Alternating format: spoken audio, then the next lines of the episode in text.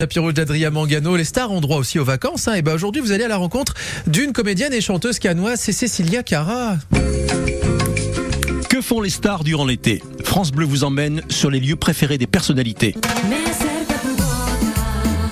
Pour avoir eu le rôle principal dans la comédie musicale Roméo et Juliette. Elle est chanteuse, comédienne, elle est canoise. Cécilia Cara nous emmène en vacances. Ah, les vacances cette année, bah, comme chaque été, euh, j'ai mon petit rituel. Euh, Je reviens sur la côte d'Azur. Je, vais à Cannes pour euh, voir ma famille et, profiter du sud et du soleil et de la mer.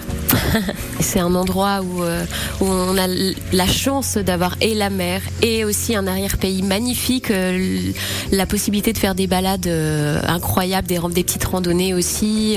Enfin, j'adore retourner également à Saint-Vallier parce que c'est beaucoup de souvenirs également et puis des petits villages magnifiques comme Gourdon.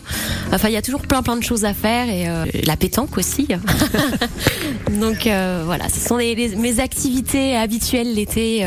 J'adore faire ça, entourer des gens que j'aime. Cécilia Cara, des destinations lointaines quelquefois Je pars rarement l'été euh, dans des destinations euh, lointaines, mais euh, une destination que j'aime énormément, c'est la Corse. Après, j'ai- j'aime beaucoup, beaucoup aussi tout, tout le, côté des Alpes. Alors, j'ai aussi de la famille là-bas, mais tout le côté d'Annecy. Et j'aime beaucoup, beaucoup aussi la montagne l'été, et, et j'adore les randonnées, et j'adore le, le camping nature que j'ai découvert il y a peu de temps. Alors On n'attend pas Patrick?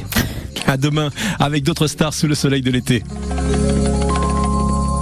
Merci beaucoup Adrien. Puis euh, les vacances des stars, on continue de les découvrir chaque jour sur euh, France Bleu Azur. Et puis cet été avec Adrien, on va découvrir tous les tournages qui euh, se font ou qui se sont faits dans le 06. Vous restez avec nous sur France Bleu Azur, le journal de 8h30. C'est avec Fabien Fourel évidemment. On vient sur les conséquences de, ce drame survenu à Nanterre. Il y a eu pas mal de violences, notamment chez nous à Nice.